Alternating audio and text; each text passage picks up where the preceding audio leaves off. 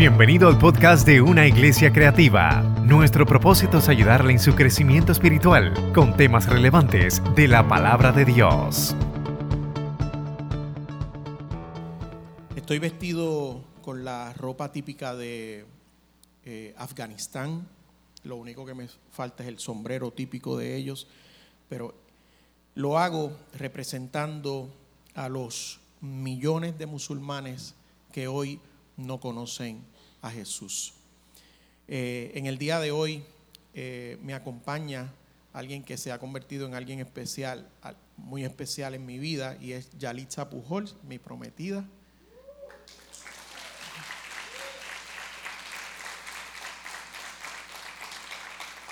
Le doy gracias al pastor David, a la pastora eh, Dinora por siempre recibirme en esta casa y, siempre estamos en comunicación, así que gracias, gracias a todos ustedes y a lo que hicieron ayer por mis padres. Necesito que vengas a mi iglesia para que le digas a la, a la iglesia cómo tratarme. Eh, Gloria a Dios. ¿Por qué misiones? Yo quiero hablar hoy basado en Hechos 1.8 y le he puesto como título Misiones en la era del Espíritu, pero realmente quiero contestar esa pregunta, ¿por qué misiones? Hechos capítulo 1, verso 8, les invito a estar en pie en reverencia a la palabra de Dios.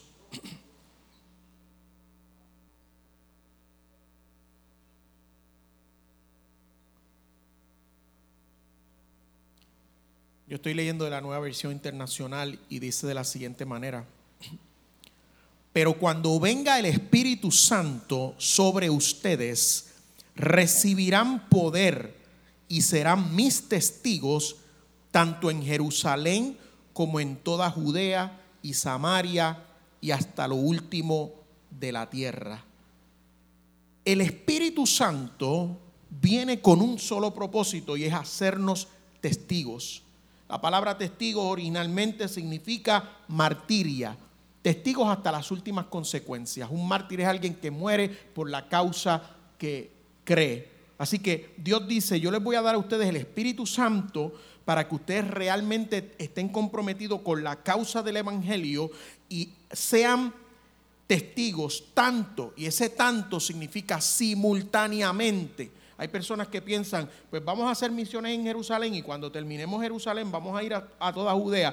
Ese tanto en el original dice simultáneamente, mientras hacemos eh, eh, misiones en Jerusalén, que es nuestra área local, y en toda Judea, que es el área extendida, y en Samaria, que son nuestros enemigos, la gente que nosotros no le caemos bien y que ellos no nos caen bien a nosotros, eh, y hasta lo último de la tierra, que eso significa los lugares que no conocemos, que es otra cultura, que es otra dinámica, simultáneamente hagan misiones. Esas fueron las últimas palabras de Jesús a, sus discípulos.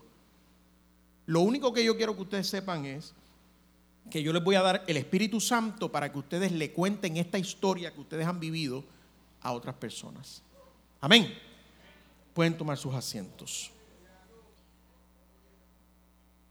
Ustedes cantaron las alabanzas que escogieron hoy el grupo de adoración estaban cargadas de la teología de misiones como nunca antes. Yo quiero eh, complementar eso con algo práctico y bíblico. Dios amó al mundo. Dios amó al mundo. Él no amó solamente a los puertorriqueños y a los dominicanos y a los venezolanos y a los, eh, colombianos. Él amó al mundo. Y esto está explícito desde el principio. Dios en su soberana selección llamó a un iraquí y le dio una misión. Abraham pasó por Siria hasta Egipto y se estableció en Palestina. Allí recibió la promesa de que en él todas las familias, todas las etnias de la tierra serían bendecidas. Dios en su soberana sabiduría decidió que el que trajo la ley fuera formado en Egipto. Moisés tuvo un encuentro con Dios en Arabia Saudita. Se casó con una mujer egipcia sudaní y trajo a un hijo ismaelita. Dios, en su soberana misericordia, escogió a Jacob y le dio una esposa siria y lo llamó Israel y le pidió que su familia fuera luz para las naciones. Dios, en su soberano amor, redime a una viuda inmigrante y provoca que sangre moabita entre en las venas de David para que los salmos que escribiera produjeran regocijo y esperanza a las naciones que lo leerían en el futuro. Dios en su inclusión soberana incluyó cuatro mujeres, de las cuales tres son extranjeras, dos prostitutas cananeas y una mujer de Jordania como parte de la ascendencia familiar de Jesús. Dios en su soberana tristeza permite que un hombre libanés ayude a Jesús a cargar la cruz. En su soberano gozo aplaude el mensaje misionero de Esteban mientras otros lo apedreaban. En soberana búsqueda encuentra a un fanático extremista de Turquía llamado Pablo, a quien usaría para traer la mitad para escribir la mitad del Nuevo Testamento en colaboración con un médico llamado Lucas, quien era mitad griego. Dios, en su soberana celebración, nos deja saber cómo termina todo. Gente de toda tribu, toda lengua y toda nación alrededor del trono adorando a Jesús. Nosotros conocemos todo esto como el misio Dei o la misión de Dios. La misión de Dios o el misio Dei es que la Biblia tiene solamente una historia principal, la misión de Dios. Buscar, alcanzar y reconciliar su creación con Él, restaurar y restaurar el propósito original. Misiones es el corazón de Dios. Dios tuvo solo un hijo y ese hijo fue misionero.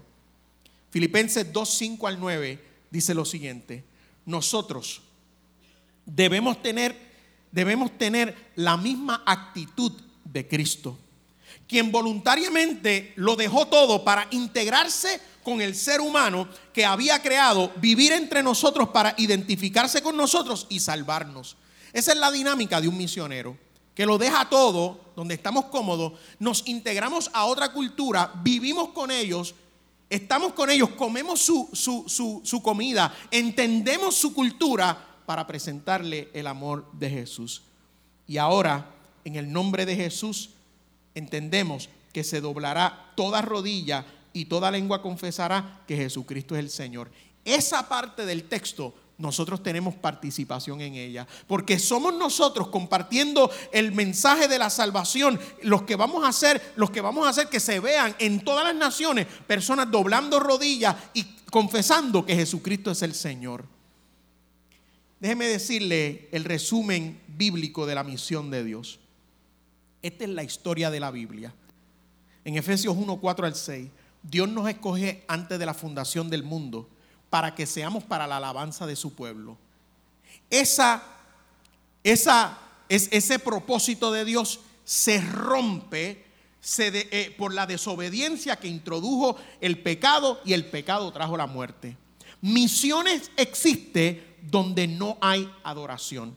Porque Dios nos creó para la adoración, para la alabanza de su gloria. Si no estamos alabando a Dios y no estamos dándole eh, eh, eh, exaltación a la gloria de Cristo, necesitamos misiones. Alguien escribió y dijo, usted es un misionero o un campo misionero. You're either a missionary or a mission field. La desobediencia trajo el pecado. Y desde Génesis 3.15, nosotros leemos Juan 3:16, pero Dios no amó al mundo en Juan 3:16. Dios amó al mundo en, en Efesios 1:4, antes de la fundación del mundo. En, en Génesis 3:15 establece que enviaría a uno nacido de mujer para destruir a Satanás y la muerte y vencer sobre el pecado. En Génesis, en Génesis 11, las lenguas confunden a los, a los, seres humanos y de ahí nacen las naciones. En Génesis 11 nacen las naciones porque hay confusión de lenguas. En Génesis 12, Dios escoge a Abraham y le dice, te voy a hacer una gran nación para que bendigas a las naciones que se acaban de, de establecer en el capítulo anterior. En segunda de Samuel capítulo 7 verso 16, Dios escoge a un muchacho llamado David que quería hacer algo para Dios. Hay muchas veces que nosotros queremos hacer algo para Dios. Y David quería hacer algo para Dios. Y Dios le dice, tú no tienes que hacer nada para mí. Yo tengo algo para hacer por ti. Y le dice, de ti va a salir un rey que reinará para siempre. Pero si usted va a Israel en este momento, Israel no tiene una monarquía. Entonces, ¿qué pasó con esa promesa que Dios le dice a David? De ti van a ser un rey que no va, que siempre va a ser rey. Es que estaba hablando del Mesías. Es que estaba hablando de Jesús. Ustedes cantaban Yeshua, Yeshua, Yeshua. ¿Sabe usted que hay gente que no entiende lo que es Yeshua? ¿Sabe usted que hay gente que no sabe lo que es decir Jesús? Ellos no entienden por qué nosotros hablamos de Jesús. En el Nuevo Testamento, el capítulo 1, versículo 1 de Mateo, no pudo haber empezado con algo mejor. El Nuevo Testamento es un complemento del Antiguo Testamento. En Mateo 1.1 dice así, este es el libro de las genealogías de Jesucristo, hijo de David, hijo de Abraham. ¿Y por qué específicamente la Biblia comienza en el Nuevo Testamento diciendo, este es el hijo de David y el hijo de Abraham? ¿Por qué no dijeron el hijo de María? ¿Por qué no dijeron el hijastro de José? ¿Por qué específicamente hablan de David y de Abraham? Porque el pueblo de Israel está oyendo por tantos años acerca de la bendición que va a venir a través de Abraham y del rey que va a venir a través de David. Pues Mateo se para frente a ellos y le dice, ¿se acuerdan que Dios le dijo a Abraham que le va a dar una bendición para las naciones. Sí, nos acordamos. Este es. Cristo es la bendición para las naciones. ¿Se acuerdan que Dios le dijo a David que le va a dar un rey, que va a ser rey para siempre? Sí, nos acordamos. Este es Jesucristo, es el rey de reyes y señor de señores. Así que el Nuevo Testamento da una introducción y dice, este es el mensaje principal de toda la historia de la Biblia. Cuando vamos a Mateo 28, 19 al 20, y estoy, esto es una clase de 15 semanas, pero se la estoy dando en varios segundos. Cuando brincamos a Mateo 28, 19 al 20, que nosotros usamos eso mucho para hablar de misiones, Jesús está diciendo, toda potestad se me es dada. Y eso es lenguaje de rey. Él lo que está diciendo es, yo soy el rey que Dios le prometió a David toda potestad me es dada a mí. Lo que pasa es que nosotros no hemos nacido en una monarquía, nosotros hemos nacido en una democracia y el gobernador de nuestra isla o el presidente de nuestra nación no tiene la última palabra, siempre tiene que ir a través del Congreso o de legisladores, pero el rey era el que tenía la última palabra. Y por eso es que eh, eh, Jesús dice, yo no soy el presidente, yo no soy el gobernador, yo no soy el alcalde, yo soy el rey, yo, toda potestad se me es dada a mí. Entonces le dice, vayan y hagan discípulos a todas las naciones. Lo que le está diciendo es, yo soy la mayor bendición que puedan tener todas las naciones. Vayan y díganle a las naciones que yo soy el rey. Salmo 33, 12 dice, bienaventurada la nación cuyo Dios es Jehová. Juan 3:16 dice, de tal manera amó Dios al mundo que ha dado a su Hijo unigénito para que todo aquel que cree en Él no se pierda, mas tenga vida eterna. ¿De qué perdición está hablando la Biblia? ¿De qué perdición está hablando Jesús? Está hablando de la perdición eterna, porque Dios no nos hizo para morir, Dios no nos hizo para morir. La muerte vino como introducción eh, eh, al mundo por el pecado. La desobediencia trae pecado, el pecado trae la muerte. Por eso es que dice en Romanos, la paga del pecado es muerte.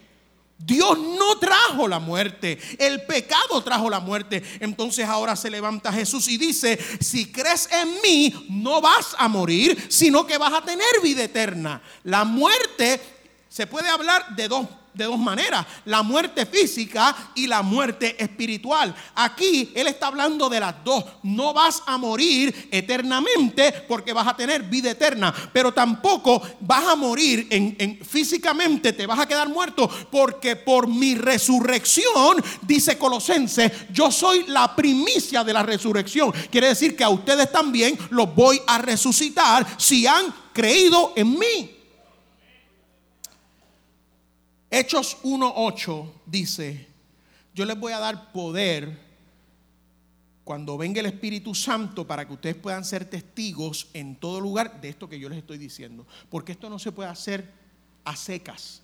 Esto no se hace intelectualmente. Esto no se hace porque yo sé mucha Biblia o porque yo tengo don de gente. Ustedes necesitan el poder del Espíritu Santo. Entonces, lo que ocurre en Génesis 11, que los lenguajes hacen que la gente se convierta, se dividan y se conviertan en diferentes naciones. En Hechos capítulo 2, las lenguas, Dios bautiza con su Espíritu Santo y la evidencia física inicial son las lenguas. Y cuando ellos comienzan a hablar en lengua, todas las personas de los diferentes países que estaban en Jerusalén comenzaron a entenderlos. Lo que hizo las lenguas en Génesis 11, que divide a la gente, en Hechos 2, los une otra vez. Aleluya. Por eso es el poder del Espíritu Santo. Por eso como pentecostales y como asambleas de Dios tenemos que ser firmes en nuestra doctrina y teología del bautismo del Espíritu Santo. Porque todo tiene un propósito. No es porque queremos ser diferentes a los bautistas. No es porque queremos ser diferente a otra denominación. Es que la, la única iglesia que Dios reconoce es la iglesia pentecostal. No la iglesia pentecostal de título, la iglesia pentecostal de experiencia.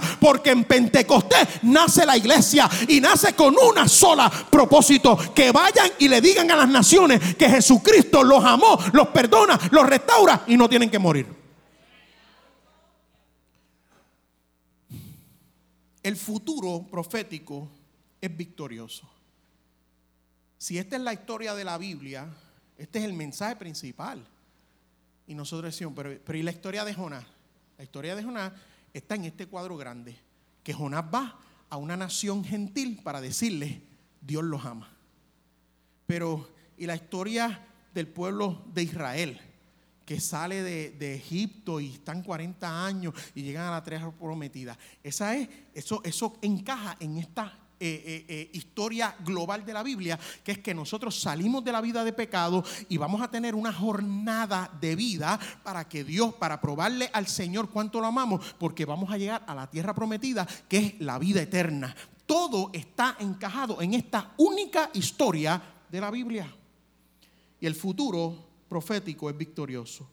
En Apocalipsis capítulo 7, versos 9 al 10, Juan dice, vi una gran multitud la cual no se podía contar de todas las naciones, de todas las tribus, de todos los pueblos, de todas las lenguas.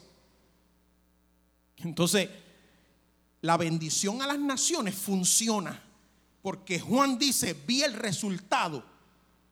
Entonces, el hablarle de que Jesús es el rey funciona porque él termina ese verso diciendo, todas estas personas de todas estas naciones estaban adorando a Dios y decían lo siguiente, la salvación le pertenece a nuestro Dios sentado en su trono. ¿Quién se sienta en un trono? Un rey. Y al cordero. ¿Quién es el cordero? Cristo. ¿Por qué usan ese lenguaje? Porque eh, eh, ceremonialmente ellos tenían que traer un cordero para sacrificarlo para el perdón de sus pecados. Pero ahora ellos dicen, nuestro cordero eterno es Cristo. Ya no tenemos que hacer sacrificio. Ahora Cristo lo hace todo. Mire, yo estaba aquí. Yo estaba aquí. Como cuando el altar antiguo, yo estaba como orando por aquí. Y vino, era un retiro de jóvenes. Y vino una muchacha que yo no conocía de una iglesia que vinieron a ministrar y me puso las manos y me dijo, Dios te va a llevar a lugares que tú nunca has ido.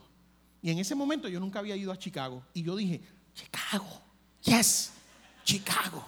De verdad, se lo juro por mi madre. Perdón, eh, eh, es una historia verdadera, es una historia verdadera. Eso era lo que quise decir, es que como mami cumplió años, pues la tengo en el corazón. Y yo dije, Chicago. Nunca me imaginé nunca me imaginé que yo iba a estar caminando por las calles de Beijing, en China, haciendo oración, caminatas de oración.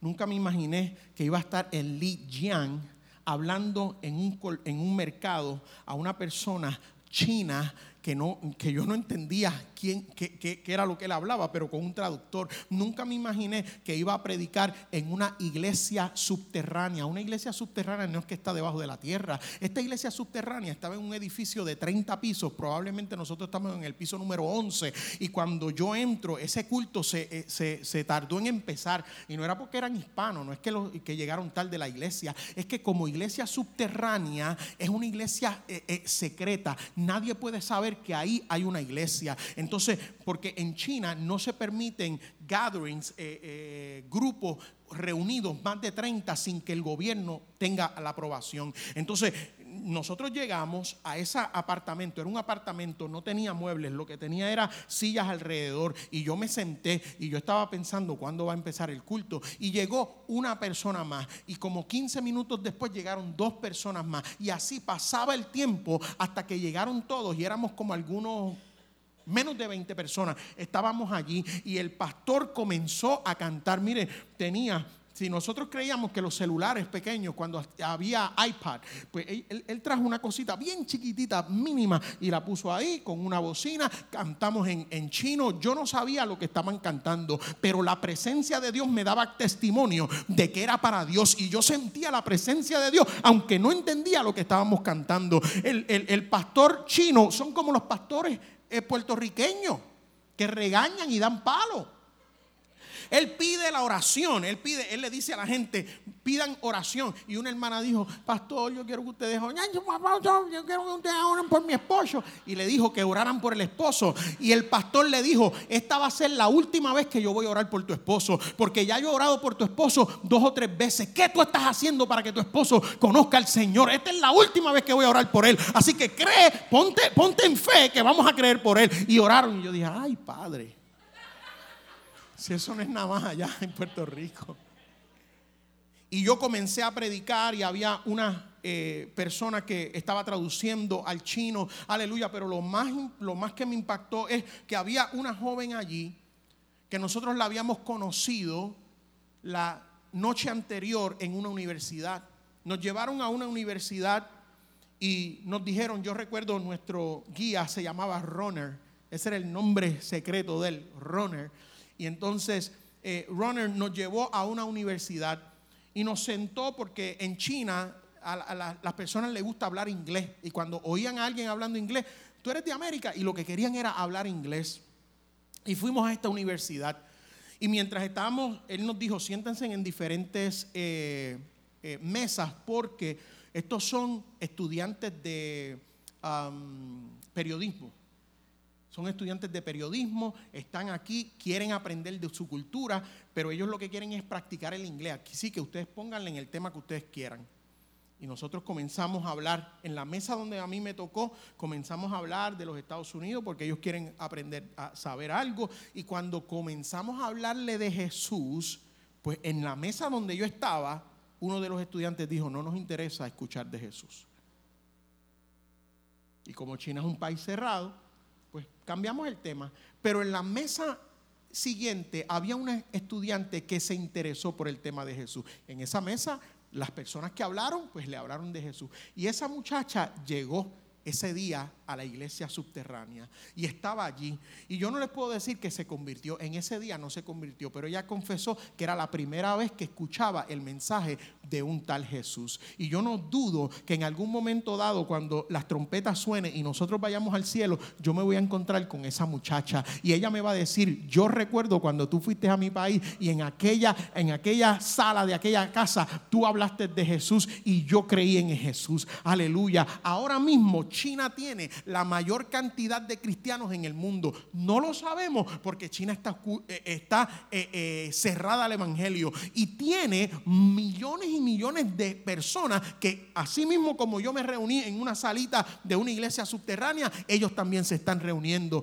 La visión de los chinos es que como ellos tienen eh, buena relación con todos los países alrededor de ellos. Ellos, los cristianos, chinos cristianos, dicen, nosotros tenemos la misión de evangelizar todos los países, desde China hasta Israel, porque entendemos que en Israel el Señor, el Mesías, va a venir y nosotros nos vamos a encontrar con Él allí y vamos a evangelizar. Ahora mismo el gobierno de China está restaurando la ruta de la seda, que era la ruta comercial entre China Asia, Europa y África. Y nosotros hemos estado ministrando ahí. Hay un grupo de misioneros de, nuestra, de las asambleas de Dios en esa ruta. El año pasado tuve la oportunidad de estar en Turquía y en Kirguistán. Kirguistán era uno de la, de la parte oeste de la Unión Soviética. Se, rompieron en muchos países. Kirguistán, eh, Afganistán, Pakistán. Eh, Cascastán, ah, tienen tantos países ahí. El Tan, lo que significa el pueblo de el pueblo de Kurst. Así que nosotros estamos en Kirguistán y nosotros viajamos por la ruta de seda y mientras el gobierno de China está restableciendo la ruta de seda para tener comercio y convertirse en la potencia número uno, lo quiera el presidente de los Estados Unidos o no, se van a convertir en la, en la potencia número uno económicamente, nosotros estamos siendo como los hijos de Isaacar que conocían los tiempos y lo que el pueblo de Israel tenía que hacer y nosotros hemos infiltrado ahí. Hombres y mujeres, misioneros. Y lo que me llamó la atención es que la mayoría de ellos son jóvenes. Y están allí en Kirguistán, en, en todos esos países, hablando de Jesucristo porque ellos no conocen al Señor. Nunca me imaginé que esa oración de esa muchacha me iba a llevar a ese lugar. Estábamos en un, en un restaurante con un pastor chino y el pastor Nino le preguntó, ¿qué tú quieres? ¿Por qué tú quieres que nosotros oremos por ti ahora que estamos aquí? Y recuerdo que tomamos la, la Santa Cena en el restaurante, pero él nos dijo, no pueden cerrar los ojos, no pueden orar así abiertamente porque probablemente nos están observando. Así que mientras comíamos, esa fue una de las mejores santas cenas que yo he, comido, con pollo, eh, con, galletitas, con, eh, sopa china. Entonces ahí hicimos la santa cena. Y él, una de las cosas que me impactó fue lo que él nos pidió. ¿Por qué ustedes quieren que nosotros oremos? Y él dice, oren para que nosotros no nos convirtamos como la iglesia de América. ¿Por qué? Le dijo el pastor Nino porque ustedes lo tienen todo y lo pasan por alto. Y en, nuestra, en nuestras limitaciones y en nuestra persecución, todo lo que nosotros queremos es compartir el amor de Dios con otras personas. No queremos que el Evangelio sea para nosotros, queremos que el Evangelio sea para afuera.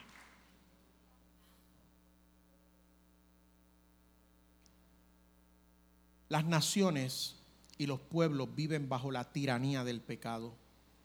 Nosotros hablamos hoy de que Cristo viene por segunda vez, cuando hay lugares que no saben que Él vino por primera vez. Si nosotros, mire, según el Joshua Project, hay 195 países en nuestro mundo, en nuestro globo terráqueo, reconocidos por las Naciones Unidas. Pero en esos 195 países hay 17.443 grupos étnicos. Cuando el Señor le dijo a los discípulos, vayan y hagan discípulos a todas las naciones, no estaba hablando de países geográficos, estaba hablando de grupos étnicos. Y aunque hay 195 países y probablemente en cada uno de esos 195 países hay cristianos, hay grupos étnicos en ese país que no conocen a Jesús. De esos 17.443 grupos étnicos, 7.386 grupos étnicos no son alcanzados. Un grupo étnico no alcanzado es un grupo que tiene menos del 2% de su población que conoce a Cristo. Y la población mundial hoy en términos generales es de 8 millones, 8 mil millones de habitantes y 3.4 millones de esos 8 mil millones no son alcanzados, no han sido alcanzados con el Evangelio.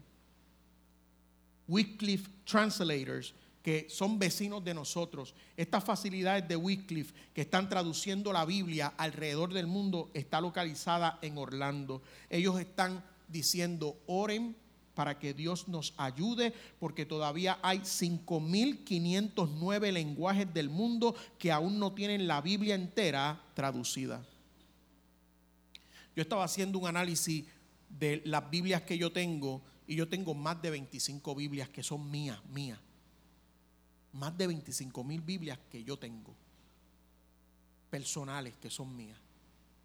Y hay lugares en que no hay Biblias y que ellos toman una Biblia y la rompen en pedazos, que eso sería para nosotros un, sacrilegio. Ellos la rompen en pedazos y le dicen, Manuel, léete el libro de Juan y cuando tú lo termines, yo estoy leyendo el libro de Salmo, no, no los intercambiamos. ¿Está bien? Contigo. Oswald Smith, el fundador de People's Church en Toronto, dijo lo siguiente, la tarea suprema de la iglesia es la evangelización del mundo. Si nosotros pusiéramos en una línea, como cuando nos hacían hacer, como cuando ustedes van a Orlando y tienen que hacer líneas para los, los parques, si pusiéramos a todas las personas que no conocen, que no han sido alcanzados con el Evangelio, en una fila y solamente le dijéramos Jesús, sin explicarle, sin decirle, mira, Jesús es el Hijo de Dios, Él te ama, por cuanto todos eh, pecamos, estamos destituidos de la gloria de Dios, tienes que conocer a ese. No, sin decirle eso, solamente decirle Jesús y pasa el próximo, Jesús, Jesús, Jesús, Jesús. Nos tardaríamos más de 30 años, solamente diciéndole Jesús. No le vamos a contestar preguntas, no le, mira, pero explícame qué es Jesús. No, solamente decirle Jesús a las personas que no conocen a Cristo se tardarían más de 30 años. Porque la mies es mucha y pocos los misioneros.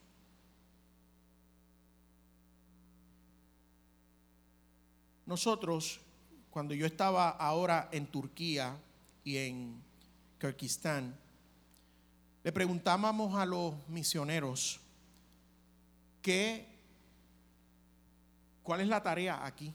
Y ellos fue una, fue una dinámica tremenda porque el Ministerio de Misiones de las Asambleas de Dios ha venido con una estrategia que se llama vivir muerto, live dead. Y lo que significa es que nosotros, las personas que están yendo a estos lugares cerrados al Evangelio, dicen, yo voy a vivir aquí muerto, en el sentido de que si algo me pasa aquí por la causa del Evangelio, a mí no me va a importar. Y eso es emulando a las a los misioneros moravos en, varios siglos atrás, que los misioneros moravos, usted sabe lo que hacía, cuando la, iglesia los enviaba a tal país, además de la maleta, ellos se llevaban una caja de muertos. Y eso es historia. Llevaban una maleta y la caja de muertos. Porque decían, nosotros nos vamos a gastar para el Señor. Y si morimos, que moramos. Ese es el principio de Esther cuando entra a, hablar con el rey, ella le va a hablar una palabra de Dios, pero ella no sabe si va a ser receptivo o no. Y, ella dice, yo voy a entrar y yo espero que él me reciba, pero si no, si perezco, que perezca. Esa es la mentalidad. Todo eso está en la Biblia y nosotros tomamos esas historias eh, eh, individualmente y no entendemos que está parte del plan de la única historia de la Biblia, que es que Él quiere que la gente conozca al Señor. Comenzamos con Live Dead, ese tiempo que estuvimos ahí esas dos semanas, y nos inmergimos en la filosofía de Live Dead, de vivir muerto. Y todos los días nosotros hacíamos la dinámica que ellos hacen como misioneros de vivir muerto en esos países. Y estábamos en la mañana en oración, en, en tiempo de preparación, y luego nos lanzaban a la calle a evangelizar. Y yo me sentí tan voto. Porque ahora en América nosotros ya dejamos de eso de, evangelizar en las calles. Y yo no estoy aquí para criticar porque me pegó a mí. Porque a nosotros antes nos enseñaron a evangelizar por las calles. Pero ahora nos hemos sofisticado tanto que no, no, no, ya eso no. Y cuando vamos a estos países, nosotros, ellos dijeron, nosotros tenemos que evangelizar en las calles. ¿Y cómo es? Y ellos decían, el Espíritu Santo te tiene que decir a quién tú le vas a hablar. Eso no es al garete. Porque muchas veces nosotros no éramos efectivos porque nos acercábamos a alguien y a, y le dábamos un tratado. Cristo te ama. Y por eso nos rompían tratados en la cara y por eso nos hablaban malos y por eso decían, somos católicos, no, no necesitamos evangélicos visitando.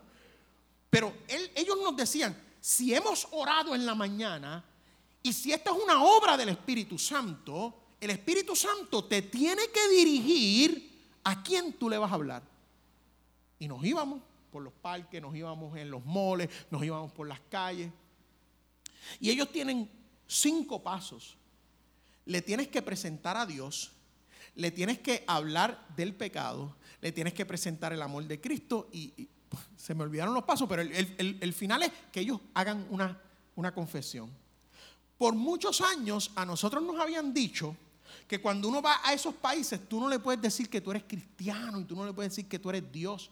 Y yo aprendí en ese viaje, en esos viajes, cuando estoy yendo a esa parte del mundo, que Tú le tienes que decir que tú, eres, que, tú eres cristiano y que le sirves a Dios. Porque estos son países religiosos. Entonces, ellos tienen su religión y ellos la hablan abiertamente. El que tú digas que le sirves a Dios, ellos no te van a matar. Quizás el gobierno, tendrías un problema con el gobierno porque no puedes estar aquí como misionero eh, eh, eh, haciendo proselitismo. Pero no te pueden castigar porque tú digas, yo amo a Dios del cielo. Porque ellos son religiosos. Pero el problema es, porque a nosotros nos habían dicho, no le puedes decir, por muchos años nos decían, en esos países tú no le puedes decir que tú, que tú amas a Dios. Pero lo que hemos entendido ahora es que, porque nos decían, tienes que hacer amistad, tienes que ganártelos como amigos y después. Y lo que se dieron cuenta los misioneros era que después de tres años de amistad, cuando la persona le decía, mira, by the way, te quiero decir que eh, yo le sirvo a Dios, yo soy cristiano. La reacción de los locales era, si tú dices que amas a Dios, ¿por qué esperaste tres años para decírmelo? Porque si es algo que tú amas, es algo parte de ti y tú lo dices de entrada.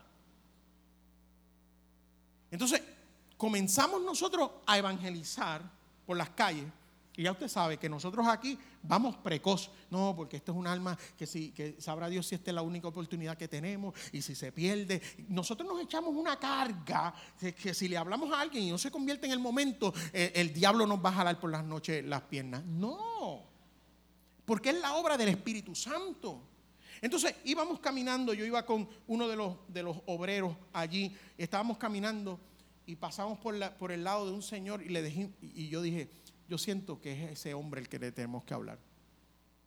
En Kirguistán ellos usan, las personas usan un sombrero que mientras más alto es el sombrero, habla de cuánta edad tiene y cuán eh, oneroso es esa persona en la comunidad. Y teníamos este señor con el sombrero bien alto y, y comenzamos con esa conexión. Ese es el primer paso, conexión. No es hablarle de Dios, conexión y después le hablas de Dios. Entonces la conexión es como la mujer samaritana como Jesús con la mujer samaritana, dame agua, la conexión. Estamos en un pozo, tú estás sacando agua, yo estoy solo y tengo sed, dame agua, la conexión para iniciar la conversación. Y cuando nos sentamos con él, lo primero que yo le digo, eh, o sea, él me introduce y me dice, mira, yo vivo aquí, le dice él, porque él habla el, lenguaje, yo vivo aquí, pero tengo a mi amigo que me está visitando de los Estados Unidos y él tiene preguntas de la cultura. Y él, y él quiere preguntarte lo del sombrero, que le expliques el sombrero. Él ha visto a personas con sombrero, pero hay unos sombreros más altos y otros más pequeños. Y él comenzó a hablarnos del, sombrero. Y ahí comenzamos a hablar. Y, y en esa conexión comenzamos, él comenzó a hablar de su historia, porque la gente tiene historia que quiere que uno conozca. Y comienza él a hablar de su historia, y en su historia él dice, yo soy de, de, de este país, de esta ciudad, pero me fui a Rusia por muchos años a buscar trabajo allá y trabajé muchos años y ahora regreso aquí porque la situación en Rusia está difícil y mi familia todavía está allá, pero yo estoy aquí. Y comenzamos a hablar y yo estaba loco y como yo estaba hablando en inglés con el muchacho, que él no me entiende, yo le decía, le tengo que decir que Cristo lo ama y que tiene que convertirse a Cristo, que Dios lo ama. Y el, y el muchacho me decía, todavía no, él no está preparado para escuchar eso, síguele hablando de Dios, sigue hablando de ti. Y entonces yo loco, porque nosotros, pero tengo cinco minutos. No, me decía él. Y me di cuenta que estoy voto en eso de evangelizar porque ya nosotros no lo hacemos, porque el Internet lo hace por nosotros, porque el TikTok lo hace por nosotros, porque creemos que eso es. Cuando comenzamos a hablar y él le dice, háblale, si le vas a usar textos bíblicos, vamos a sacar la Biblia y que él la lea. Y cuando nosotros sacamos la Biblia para que él la lea, él reconoció y dijo, yo tengo un libro como ese. Y ahí nos conectamos. Dice, yo tengo un libro como ese, alguien me lo dio en Rusia, yo me lo traje, pero yo nunca lo he leído. Porque su religión dice, si lee, es como a nosotros. Como, a mí me decían que si yo, yo pensaba cuando yo era pequeño que si yo entraba a una iglesia católica, el diablo me iba a llevar. Eso es lo que yo pensaba. Y un día me escabullí, estaba en el viejo San Juan y vi la catedral de San Juan abierta y miré para todos lados y me metí, me senté a la parte de atrás. Y yo hacía todo lo que ellos hacían. Si se paraban, yo me paraba. Si ellos se sentaban, yo me sentaba. Si hacían esto, yo lo hacía. Para, para merge entre ellos, para que nadie se diera cuenta. Pero yo estaba más asustado.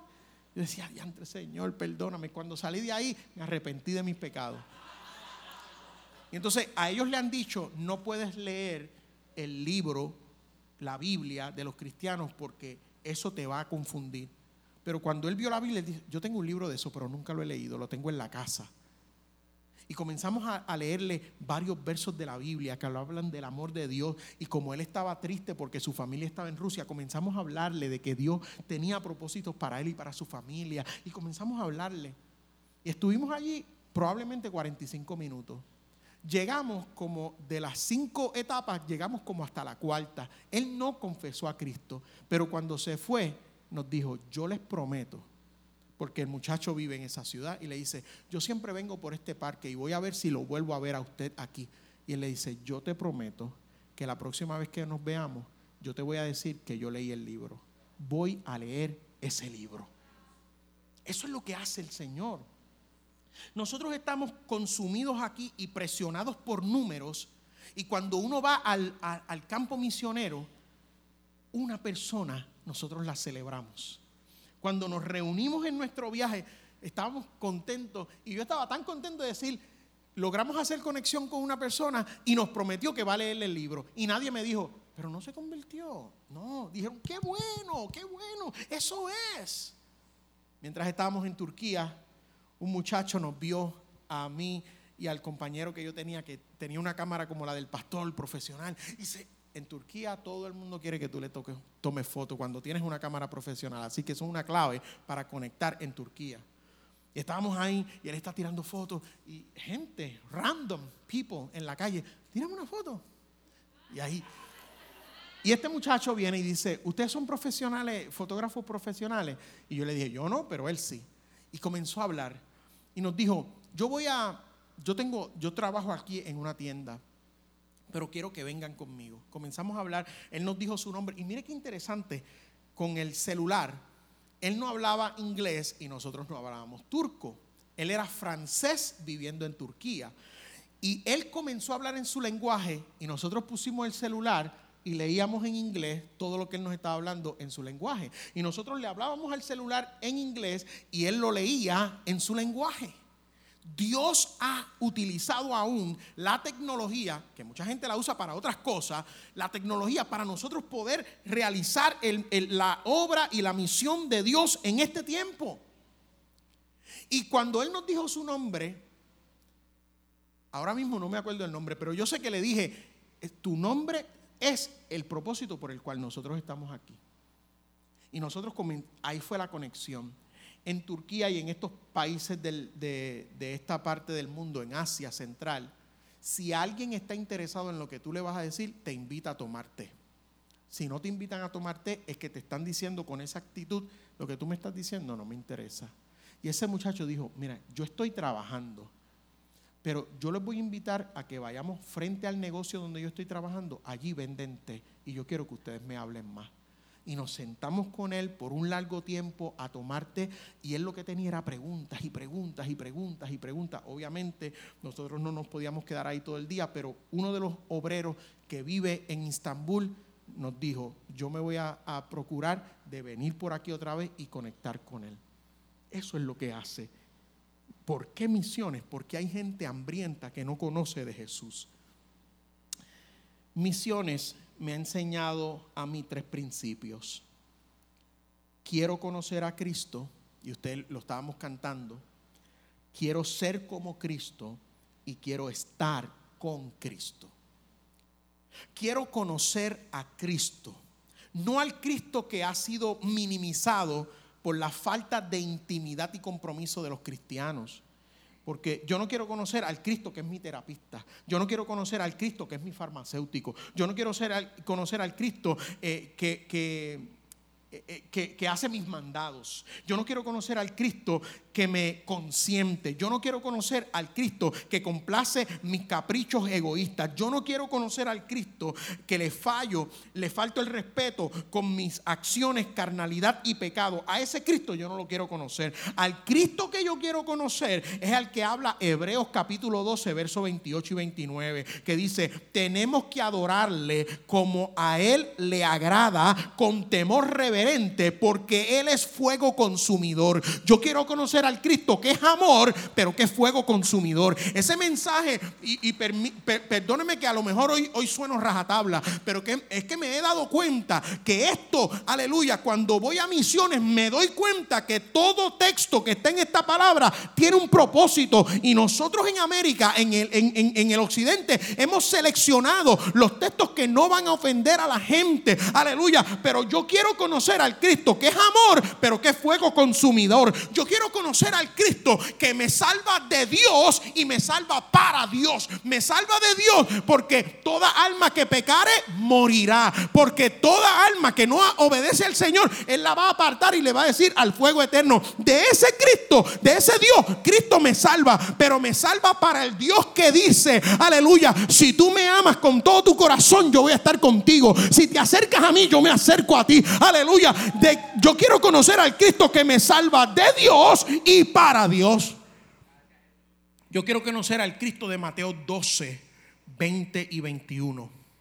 Al Cristo que no permite que se rompa la caña quebrada, ni se apague la mecha que apenas arde, hasta que haga triunfar la justicia y en su nombre ponen las naciones su esperanza. A ese Cristo yo quiero conocer. Yo quiero conocer al Cristo de Filipenses capítulo 3, verso 8 al 10 que dice, todo lo considero pérdida por razón del incomparable valor de conocer a Cristo Jesús, mi Señor. Lo he perdido todo a fin de conocer a Cristo, experimentar el poder de su y experimentar el poder de su resurrección. A ese Cristo es el que yo quiero conocer para participar en sus sufrimientos y llegar a ser semejante a Él en su muerte. A ese Cristo es el que yo quiero conocer.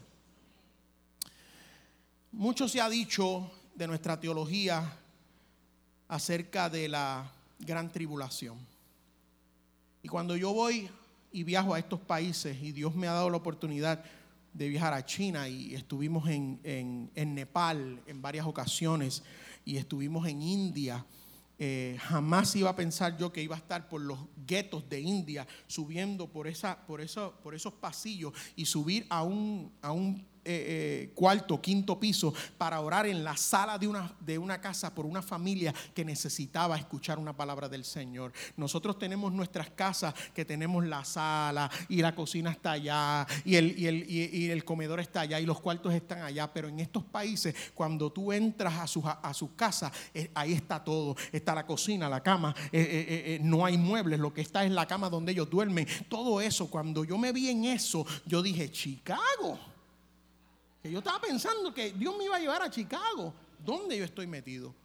Y orar y, y, en el poder del Espíritu Santo. Si yo hubiese ido como turista, yo decía, en ese barrio yo no me voy a meter, ese barrio es malo, pero porque fui con la misión de lo que decía Hechos 1.8, aleluya, yo te voy a dar el Espíritu Santo para que tengas autoridad y poder para ser testigo. Yo subí como si nada a ese quinto piso, me metí en una, en una, en, una casa que yo no conocía a los habitantes, que si los veo por ahí no los voy a reconocer, para hablarle del Señor y que me permitieran poner mis manos sobre ellos y orar, aleluya, ese es el poder de hacer misiones en la era del Espíritu.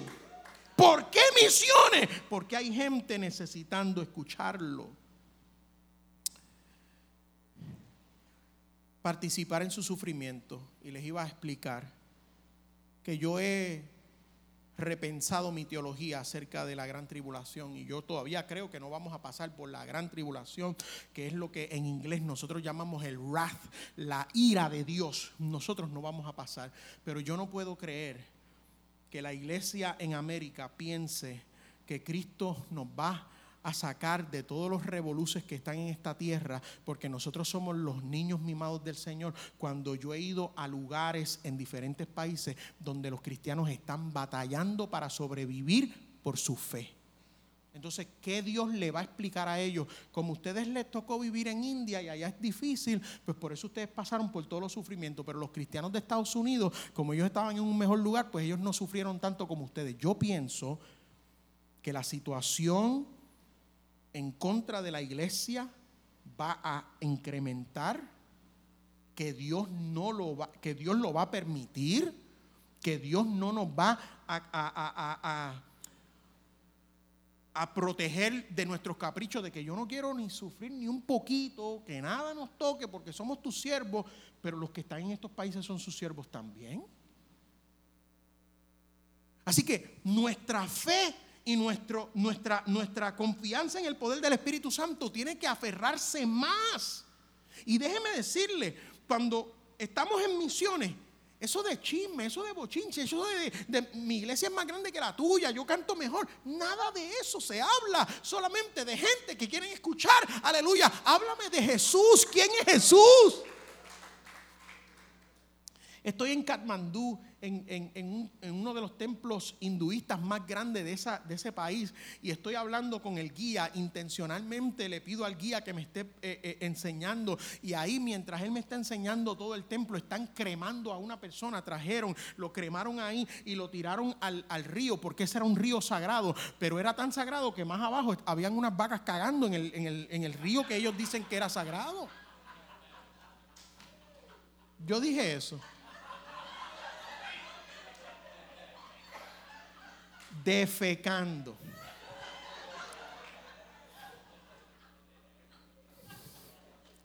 Entonces, yo estoy aquí, el guía está aquí, me está enseñando a las personas que están cremando y haciendo su rito. Y aquí, si, si yo miraba para así, la espalda, ahí estaban las vacas. Yo decía, este es el río sagrado. Yo le dije, sí, este es el río sagrado. Es un privilegio que te cremen aquí. Ah, no a todo el mundo lo creman aquí. Yo no sé, me dijo el, el guía, yo no sé si yo me he portado suficientemente bien en mi religión para que cuando yo muera me cremen aquí. Ese, eso es lo que yo estoy luchando por hacer. Y yo le dije, tú tienes que luchar para que ser recompensado, para que te cremen aquí y, me dijo él, y tener una reencarnación en una vida mejor. Y déjeme decirle, mire, estoy en el altar, estoy frente a ustedes, true story. Y yo le dije, al Dios que yo le sirvo, yo no tengo que hacer nada. Él lo hizo todo por nosotros. ¿Cuál es tu esperanza? Porque yo tengo una esperanza. Él me decía, ustedes no tienen que hacer nada. Nada. Creer. Creer. Pero ustedes tienen que hacer algo.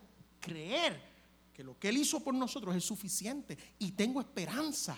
Ya garantizada. Si le soy fiel, tengo esperanza. Y Él no lo podía creer. Él decía, es que eso es muy simple. Es que eso es la simpleza del Evangelio. La simpleza del Evangelio no es simplista, es que es simple, que no es complicada. Nosotros la hemos complicado, pero todavía hay gente que lo que necesitan es saber que Cristo los amó. Esa es la historia principal. Cristo te, creó con un propósito. El pecado rompió ese propósito y, y Dios mismo dice, yo voy a enviar a mi hijo para restaurar el propósito original. Si tú crees que Él es suficiente.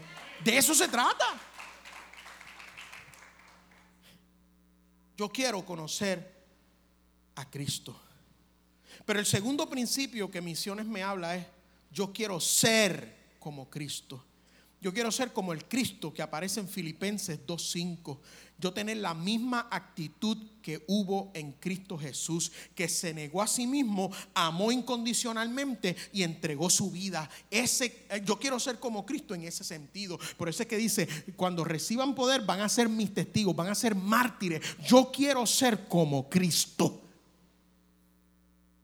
Si a Cristo lo menospreciaron, le dijo él a sus discípulos, a ustedes los van a menospreciar. Tú no eres menos amado por Dios porque estás pasando por tribulaciones. Pero Señor, yo diezmo toda la semana. ¿Cómo es que me está pasando esto? Jesús dijo, si a mí lo hicieron conmigo, ¿cuánto más no lo van a hacer con ustedes? Así que no se sienta. Usted quiera ser como Cristo. Yo quiero ser como Cristo. En Lucas 11, yo quiero ser como el Cristo de Lucas 11.1 que después de un tiempo de oración los discípulos lo observaban y uno de ellos le dijo, maestro, enséñanos a orar. Yo quiero ser como Cristo en su vida de oración. Porque a pesar de que era Dios encarnado, siempre dependía de la oración para todo lo que hacía. La iglesia, misiones comienza con las rodillas. El tercer punto que misiones me enseña es, quiero estar con Jesús. Quiero conocer a Cristo quiero ser como Cristo, quiero estar con Cristo. Yo quiero estar con Cristo como lo explica Filipenses 1, 22 al 23, que dice, vivir o morir, ¿qué escogeré? No lo sé, decía Pablo. Me siento presionado por las dos posibilidades, porque yo deseo partir y estar con Cristo, lo cual es muchísimo mejor, pero si estoy aquí, voy a hacer la voluntad de Cristo. Wow. Cuando alguien llega al punto de decir que es una presión morirse. Yo no sé, eh, eh, estoy presionado por estas dos opciones. Si a, mí me dan a escoger, morir no es una opción para mí. Yo quiero vivir. Cuando estamos en el, en, el hospital, nos aferramos a la vida, queremos vivir y, y, eso es la naturaleza humana. Pero Pablo llega a un, a, una, a un nivel de conexión con Dios que él dice, es una presión. ¿Cuáles son las opciones que te están presionando? ¿Vivir o morir? Porque si vivo, voy a, gastarme para el Señor. Y si muero, que es muchísimo mejor, voy a estar en la presencia del Señor. No sé qué escoger. Está difícil, dijo él. Wow. Yo quiero conocer, yo quiero estar con Cristo, como dice Romanos 15, 20.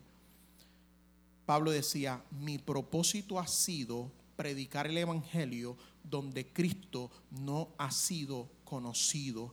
Y cuando yo leo Romanos 15, 20, me hace entender lo que él está hablando ahí a la luz de Mateo 24, 14. Mateo 24, 14 dice, este evangelio del reino será predicado en todo el mundo como testimonio a todas las naciones y entonces vendrá el fin. Aleluya. La verdadera ambición de Pablo era estar con Cristo. Y si estar con Cristo requiere que yo comience a predicar, pues yo voy a predicar porque lo que yo quiero es estar con Cristo. La Biblia dice, aleluya, cuando este testimonio de Cristo sea eh, eh, compartido en el mundo, entonces vendrá el fin. Pues como yo quiero que venga el fin y como yo quiero estar con Cristo, pues yo voy a hacer mi parte para que Cristo venga.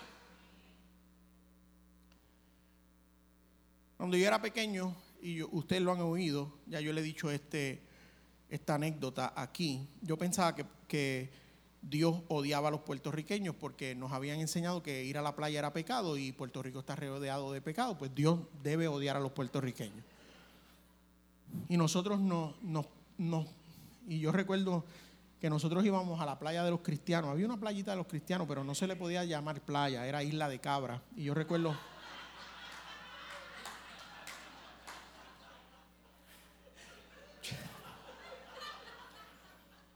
estábamos en, en Casemillo, en el supermercado Millo, cuando tenía el, el, y entonces era un 4 de julio me parece, y estábamos comprando porque al otro día íbamos para Isla de Cabra, la playa de los cristianos.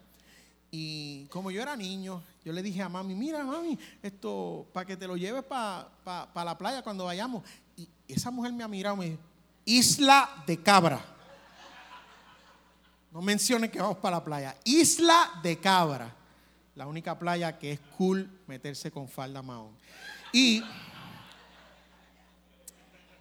y nosotros íbamos al río. Al río era permitido. Al río era permitido. Y siempre íbamos, yo tengo un tío que nos bromea porque siempre íbamos a Río Blanco. Ese era el río de nosotros, Río Blanco, que tiene más piedras que agua, pero ahí era que íbamos. El Río Blanco en Nahuabo. Y, y cuando mi papá decía, habían unos viajes familiares que eran como un, road trip para mí. Era ir al Burger King de Humacao.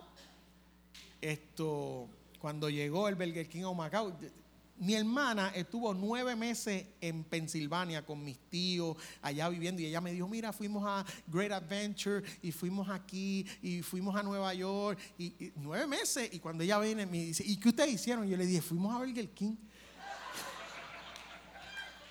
Ese era el highlight mío por nueve meses. Hacho, papi nos llevó a Burger King de Macao. Ay, Señor, mi, mi niñez fue traumática. Yo estoy aquí por el amor de Dios. Mire, y entonces, eh, ¿cómo? Plaza Acuática, no, eso es pecado. Cuando pasábamos por, para San Juan, Plaza Acuática, me hacían, no mires para allá. Sí, mire, y cuando mi papá decía, vamos a, Mami era que siempre quería que el cuarto estuviera recogido. Tienen que recoger el cuarto. Y cuando mi papá nos decía, vamos a ir al río. Wow, vamos para el río hoy. Y mi mamá decía, pero después que recojan el cuarto. Realmente mi anhelo no era recoger el cuarto. ¿Cuál era mi anhelo? Ir al río. Pero porque ir al río, que era mi anhelo, requería que yo recogiera el cuarto, yo recogía, eh, el cuarto porque tan pronto estuviera recogido el cuarto, nos íbamos a montar en esa GMC de 1978 azul y blanca y íbamos a estándar y íbamos a llegar a Río Blanco de Nahuabo. Hermanos, Cristo viene. Él nos quiere llevar con Él a gloria. Pero Él no quiere que vayamos solos. Él quiere que otras personas que no conocen de Jesús lo puedan conocer. Aleluya. Y de eso se tratan misiones. ¿Por qué misiones? Porque la venida de Cristo depende de que la gente conozca de Cristo. Aleluya. Y nosotros somos el que tenemos el mensaje de Cristo. ¿Por qué misiones? Cuando yo voy a misiones me cambia la vida. Aleluya. Mire, el que va a un viaje misionero, aunque la pase incómodo, aleluya, va a venir de allá diciendo, esto es lo que yo quiero hacer o lo voy a volver a hacer por amor de ver a las otras personas conocer a Cristo. O dice, yo no vuelvo un viaje misionero, pero voy a orar y voy a cooperar por aquellos que se atreven a hacer este trabajo. Aleluya. Nunca va a haber otra opción. Esas dos opciones.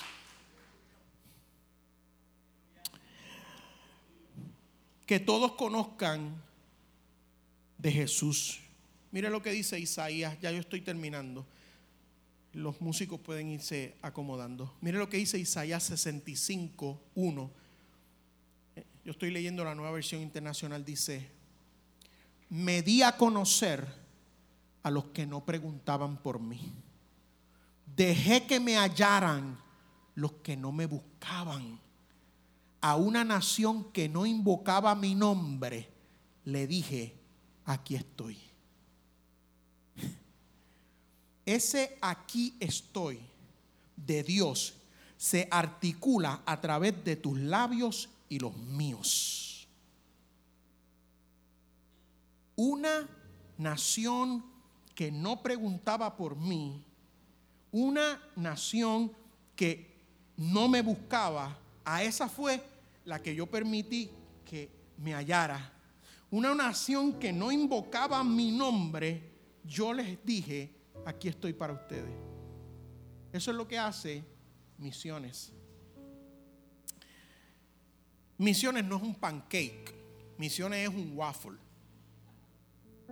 Porque cuando usted va a comer un pancake, usted echa sirop en el centro del pancake y ese sirop se desparrama y cubre todo el pancake.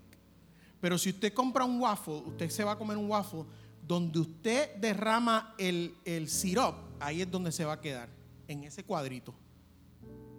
Hacer misiones en Latinoamérica, y nosotros hacemos misiones en Latinoamérica primero porque es nuestro lenguaje. No tenemos que pasar la barrera del lenguaje, solamente la barrera de la cultura, quizás, y de la distancia. Y es fácil, pero yo les, yo les animo, hermanos, a que esta iglesia comience a ver misiones como un waffle y que ustedes puedan tener una semilla o una conexión en cada continente del mundo entero.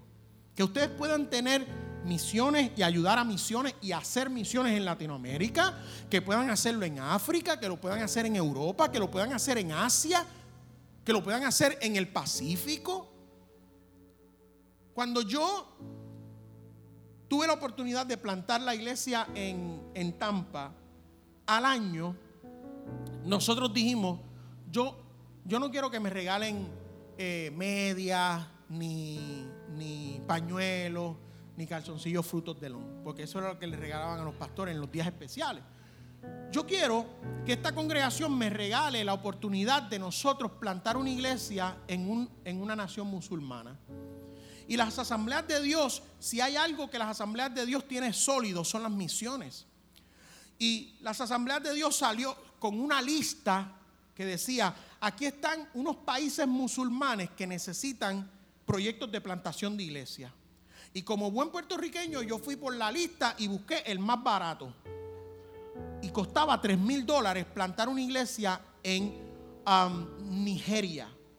La parte sur de Nigeria tiene una población cristiana abundante, pero la parte norte de Nigeria es controlada por los musulmanes.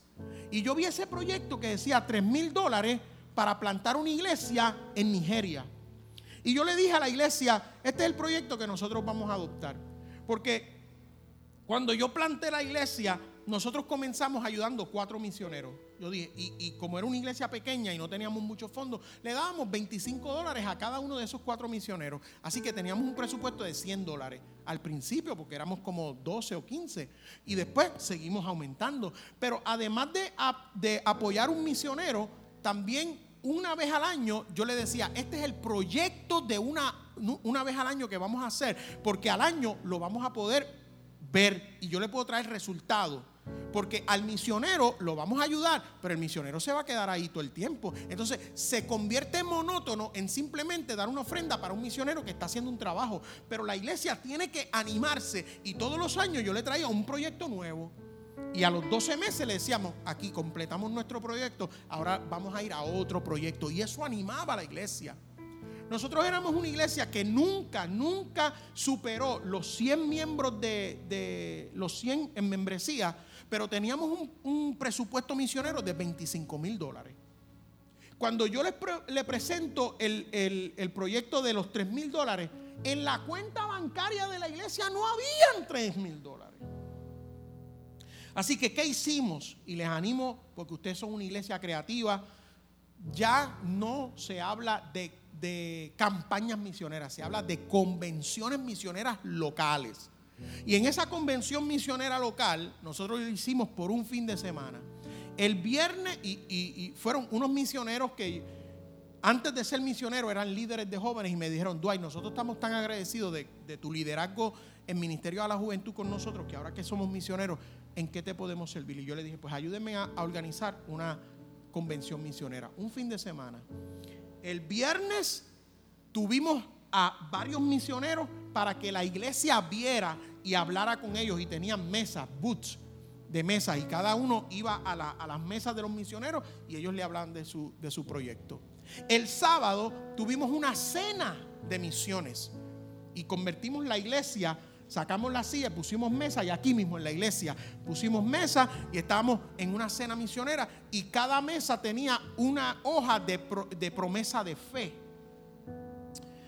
Tuvimos uno de los misioneros, los misioneros estaban con nosotros en esa mesa, invitados. En cada mesa había un misionero diferente para que la gente pudiera seguir interactuando con ellos. Uno de los misioneros predicó y llegó el momento de levantar las promesas de fe. Y éramos como 12, 15 quizás en la iglesia y el proyecto era de 3 mil dólares.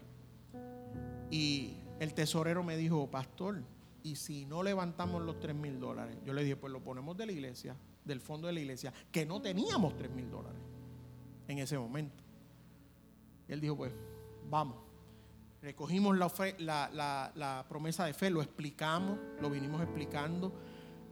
Y cuando se termina, estamos comiendo porque por alguna razón los pentecostales mientras comen pueden, son, se sienten más cómodos en dar mientras comen que en un culto a seca. Y llega el, el tesorero y me dice, pastor, 10 personas y un niño llenaron la promesa de fe. 10 personas y un niño. Yo dije, wow. Estaba la misionera Luz Cádiz a mi lado. Y yo le dije, ¿y cuánto es? Me dijo, pastor, 3.250 en promesa de fe. Yo dije, gloria a Dios. Y ahí la, la, misionera Luz Esther Cádiz lo escuchó y ella ha usado esta anécdota y esta historia hasta en un librito que ella escribió, lo puso. Una iglesia que se atrevió a dar el primer paso. A los seis meses, la iglesia estaba tan involucrada con Nigeria y con este proyecto de plantación de iglesia que orábamos por, por Nigeria todas toda la semana. A los seis meses, las asambleas de Dios, recuerdo que era un jueves, nuestro culto de oración, las asambleas de Dios envió un, una notita en, en su página de website. Unos radicales musulmanes entraron a una iglesia en Nigeria y mataron a machetazos a 300 creyentes y entre esos creyentes estaba el superintendente de las asambleas de Dios de Nigeria. Y yo recuerdo haberle dicho eso a, los hermanos con tristeza y era un culto de oración. Vamos a orar, vamos a orar por Nigeria, vamos a orar por esta tragedia. Y mientras orábamos, el Espíritu Santo me habló y me dijo, yo voy a través de, de la plantación de iglesia que ustedes están haciendo, duplicar esos 300 que fueron asesinados, los voy a duplicar. Seis meses después, que se cumplía el año, comenzaron a llegarnos las, las fotos de la, de la plantación de iglesia que nosotros habíamos hecho. Y cuando yo comencé a ver las fotos y las pusimos en pantalla y se las enseñábamos a los hermanos, la cantidad de niños de esa región que estaban entrando a la iglesia que nosotros habíamos ayudado a plantar y, los misioneros dándonos las gracias por lo que estábamos haciendo, hasta instrumentos tenían, aleluya. La iglesia hizo eso mismo, aleluya. Cuando yo le dije, yo le dije a las asambleas de Dios, yo quiero ir a Nigeria, me dijeron, pastor, la situación está muy difícil pero sigan orando por Nigeria. El próximo año decidimos tomar el, proyecto de la trata humana en Asia. Y nos convertimos en los voceros, en los spokesperson, en los voceros de ese proyecto para toda la región sureste de los Estados Unidos. Y comenzamos a ver cómo Dios estaba haciendo, aleluya, Dios haciendo. De ese proyecto surgió que nosotros adoptamos en India una, un hogar de niños eh, maltratados y pobres, que el pastor Isaías Kakinati, aleluya, que lo conocimos por internet, un hindú, eh, comenzó a, tener eh, niños y como esta, la, iglesia de nosotros era la que había adoptado ese proyecto y creamos ese, ese, ese lugar para niños, él le puso al orfanato vida. Nuestra iglesia se llamaba Vida, él le puso vida y era, y era, era gracioso porque el letrero estaba todo en, todo en, la letra de, de los hindú y después vida. Vida. Y nosotros, él no solamente ayudaba a los niños, y yo recuerdo que todas las navidades, por, en ese tiempo no era Zoom, era Skype. Eh, nosotros dábamos un culto y yo les predicaba a ellos y ellos eh, eran las 7 de la mañana acá y allá eran las 3 o las 4 de la tarde y yo les predicaba a los niños y ya habíamos hecho un proyecto, eh, una conexión que él le, enviábamos el dinero, él le, compraba los regalos de Navidad, un cake, un bizcocho, y yo les predicaba y ahí mismo le daban los regalos de nosotros y nosotros los saludábamos y hacíamos todo. Él se inspiró y comenzó a, reunir pastores de, las regiones cercanas para enseñarle la palabra de Dios. Y él decía, pastor, no me da tiempo porque no tengo transportación. Le compramos de la iglesia lo que hace Speed the Light. Esos mismos principios yo los hice en mi iglesia local. Como Speed the Light le da dinero para eh, eh, vehículos a los misioneros, nosotros le compramos un vehículo a este hombre.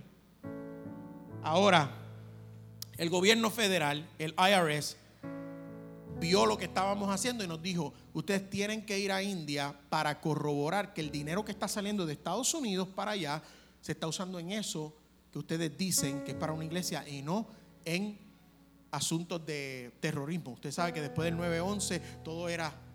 Y nosotros fuimos allá. Yo recuerdo decirle al, al pediatra de mi niña que íbamos a ir a Visyanaragam en India. Y él me dijo, ¿y para que ustedes van ahí? Si ahí no hay nada. Es como Yalisa decirle a la gente, yo voy para Puerto Rico por primera vez. ¿Y para dónde? ¿Para San Juan? ¿Para Cabo Rojo? ¿Para Ponce? No, voy para Junco. Le van a decir, para Junco. Yo amo Juncos. Pero alguien que viene por primera vez a Puerto Rico, para Junco.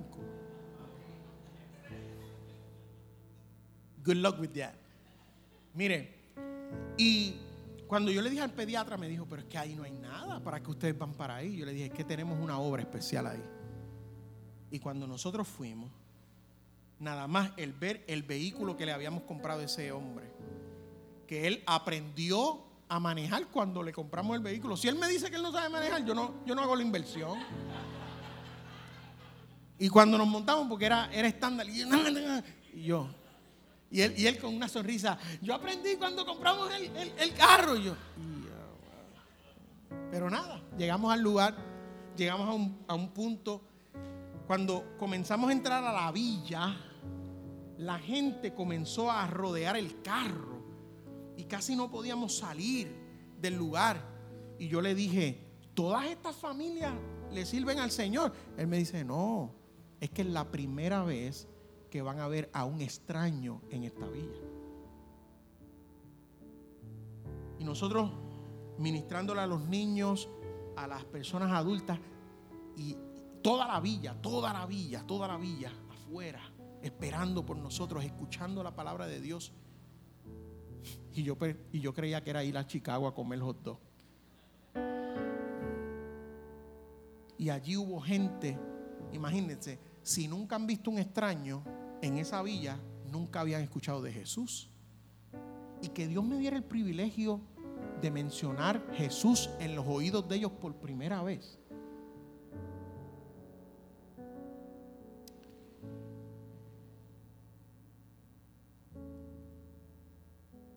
Eso es lo que hace misiones. ¿Por qué misiones? Porque habían 12 niños en ese hogar que no tenían una oportunidad pero porque alguien que tenía el amor de Jesús llegó a ellos, ahora ellos han sido transformados. Que cuando después del viaje nos sobraron como 400 dólares y yo le dije, pastor, toma, quédate con eso, úsalos como tú quieras. Y nosotros vamos en el, en el, vehículo y él está sacando los, los 400 dólares. Mira, mira, mira, mira, mira. Enseñándose a la gente. Y, y yo decía, pero qué poco ético, pero ¿por qué le está haciendo eso? Y me dice el hermano, nosotros nunca habíamos visto dólares americanos. Es la primera vez que él toca dólares, la moneda de los Estados Unidos. Es la primera vez que la toca en sus manos.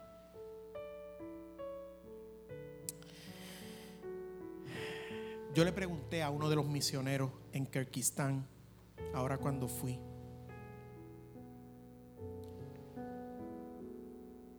¿Cuál es el costo?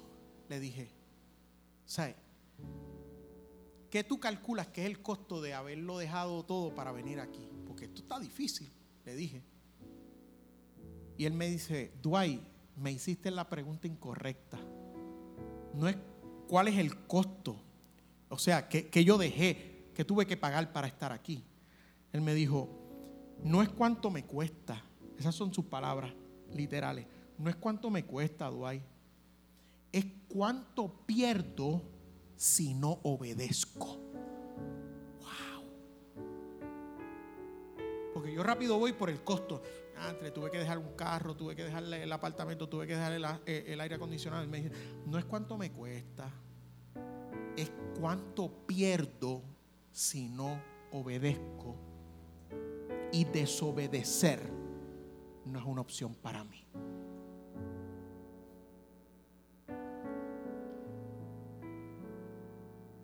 Termino con un testimonio. Heriberto Alberio, un yabucoeño de pura cepa, a los 15 años se va a los Estados Unidos, precisamente a la ciudad de Chicago. Hace toda su vida ahí. A los 65 años se retira y decide él con su esposa Carmen retirarse en Florida. Están en un Walmart y una señora les habla, le da un tratado y los invita a la iglesia. Ellos le prometieron, vamos a ir a la iglesia este próximo domingo. Llegaron a nuestra iglesia, pero esto lo sé después por el testimonio de Heriberto, me dice, pero cuando llegamos a la iglesia me di cuenta que el nombre de la iglesia no era el mismo nombre en el tratado no era la, era la iglesia equivocada. Pero yo le dije a Carmen, ya estamos aquí, vamos a entrar. Entraron, Heriberto era católico romano toda su vida, era la primera vez que iba a una iglesia evangélica y cuando llega se convierte. Nos escuchaba hablar de misiones y en ese momento íbamos a, a trabajar nuestro proyecto en Nepal. Nosotros fuimos a Nepal para eh, traer agua a una villa en las montañas del Himalaya que no había. Entonces ellos tenían el equipo, pero necesitaban la mano de obra y la ingeniería. Y nosotros teníamos, Dios nos había bendecido con algunos ingenieros en la iglesia y organizamos algo. Y Heriberto es un handyman, él hace de todo. Estaba retirado de Chicago en Florida y la pensión que tenía y el, ingreso que él recibía en su, en su retiro, pues era bien grande para vivir en Florida. Y cada vez que yo iba a la casa de Heriberto había algo nuevo. Mira que le hice la cocina nueva a Carmen, ah, qué chévere. Mira que hice esta ventana nueva, ah, qué tremendo. Mira que le añadí aquí al patio. Y él, él estaba, porque él quería estar activo y tenía el dinero para hacerlo. Y cuando nos escuchó hablar de Nepal, que de hecho cuando a mí me hablaron de Nepal, por primera vez cuando me dijeron, queremos que vayas a Nepal, yo le dije con los labios, sí, pero en mi mente yo dije, tacho, ¿cómo yo voy a llegar a Nepal, muchacho? Y terminamos yendo seis veces. Y cuando escuchó hablar de Nepal, él me dice, pastor, ¿cuánto vale ir a Nepal? ¿Cuánto es el costo? Y eran como 3.500 dólares el viaje. Nos quedábamos allá 18 días porque cuatro días los perdíamos en viaje, dos, días de viaje de ida y dos de regreso. Y le dijimos, eh, yo, le, yo le decía, eh, Heriberto, pues es, que es caro. Sí, sí, sí, pero ¿cuánto es? estamos haciendo un plan de pago. Está bien, pastor, pero ¿cuánto es?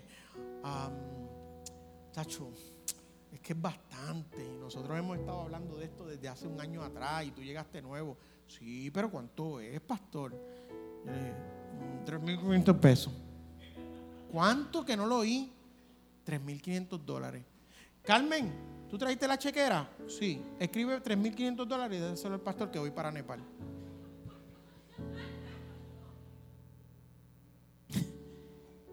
Hay gente con recursos. Hay gente que están queriendo hacer algo, 65 años de edad, se convierte por primera vez. No es una persona que le gustaba coger el, micrófono. Yo recuerdo que, yo creo que cumplía 40 años de casado con, con, Carmen o 50 y cuando me dijo yo le quiero darle una sortijita, pues venga y yo lo subí al, al, altar y por poco se me desmaya el hombre porque él le temblaba, él le daba miedo estar frente a gente, pero tenía los recursos, tenía la capacidad de trabajar con sus manos y nos los llevamos a, Nepal. Cuando fuimos a Nepal, él lo que hacía era trabajar. Eso de repartir tratados, no, no, no, de orar con los niños, de hacer juegos, no. Él, él fue allí a hacer lo que él sabe hacer. Porque misiones se predica con todo lo que usted hace. Y él comenzó a hacer el trabajo, los ingenieros y él hacer el trabajo para traer agua a la villa. Había que ir, las mujeres se iban a las 6 de la mañana como, como una milla a buscar el agua para traerla para el día y por la tarde se iban otra vez para traer el agua para la noche.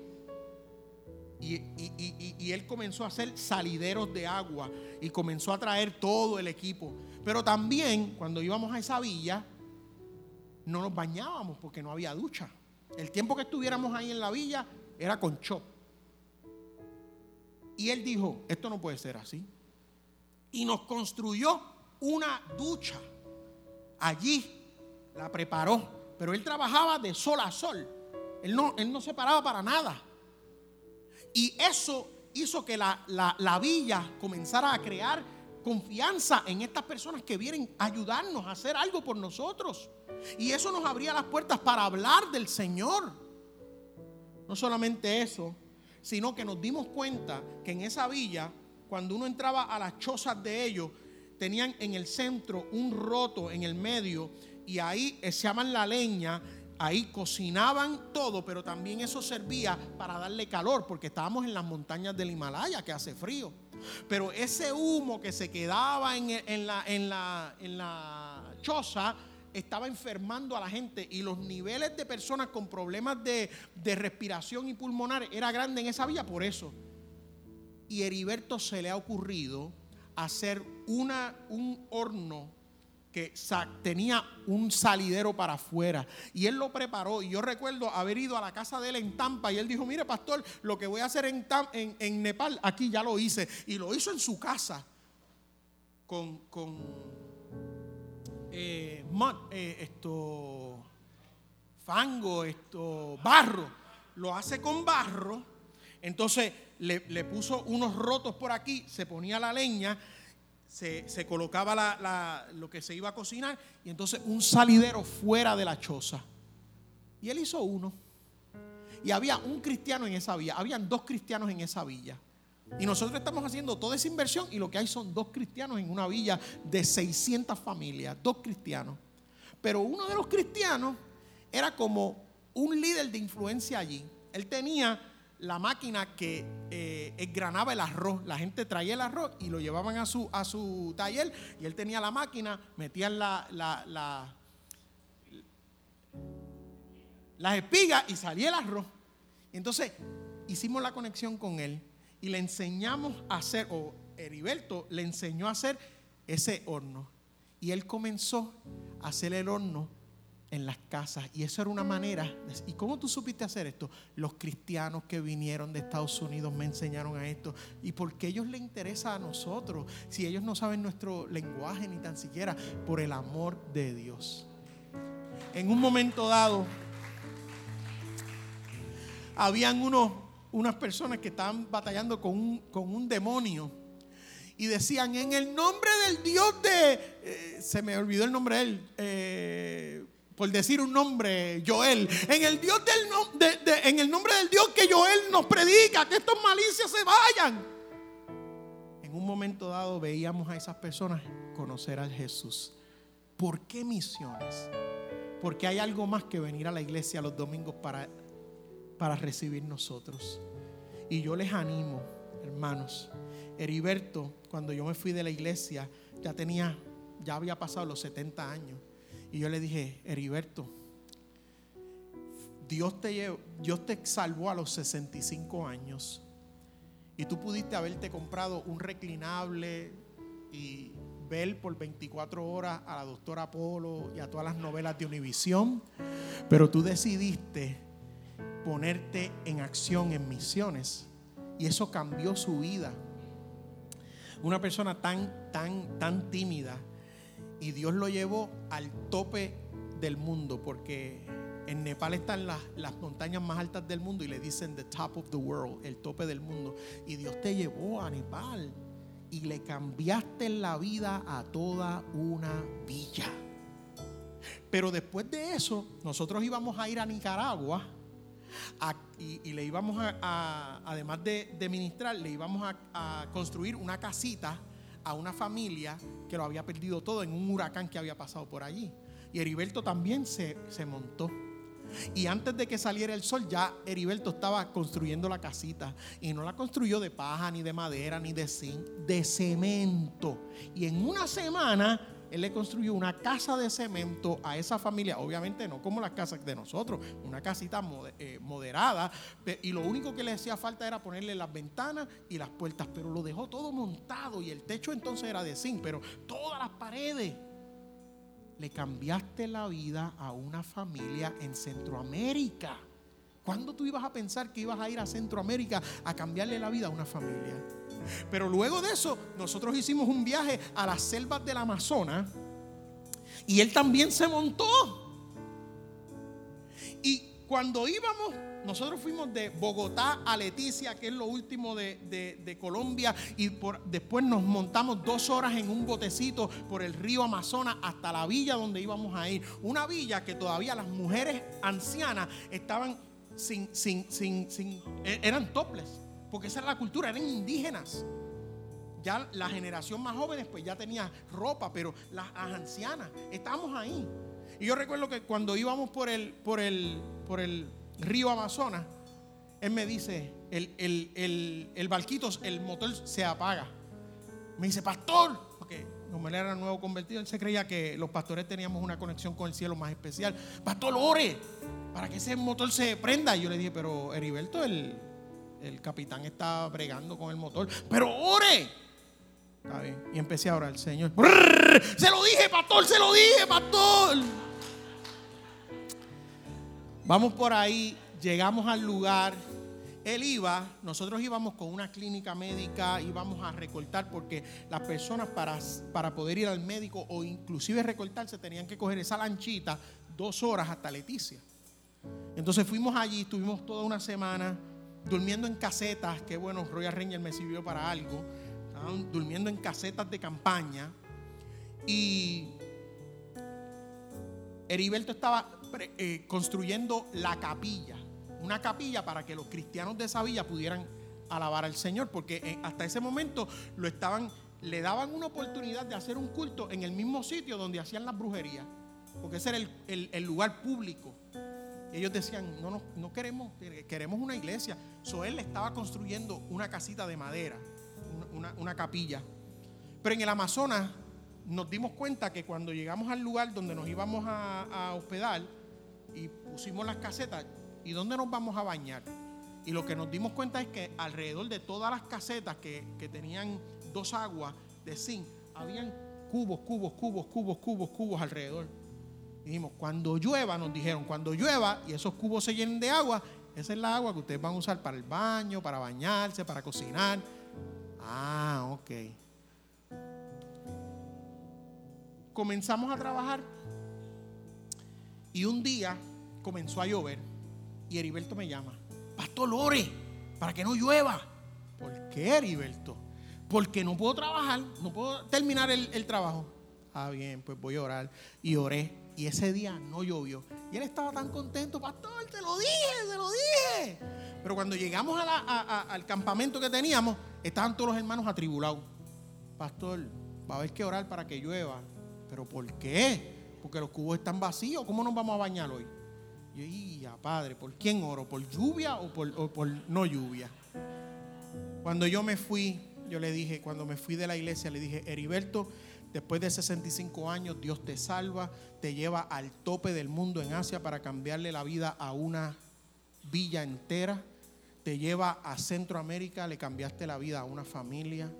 Te lleva a las junglas del Amazonas para construir un templo a Jehová de los ejércitos. Hoy Heriberto, a sus ochenta y tantos años, es diácono de una iglesia. Su esposa Carmen se, se graduó del Instituto Bíblico está persiguiendo credenciales para el Señor. Ella es mucho más joven que él. Aleluya. Misiones. ¿Por qué misiones? No solamente damos a conocer a Cristo, la gente es transformada por misiones y todo porque ese es el principal propósito de esta palabra. Por eso somos cristianos.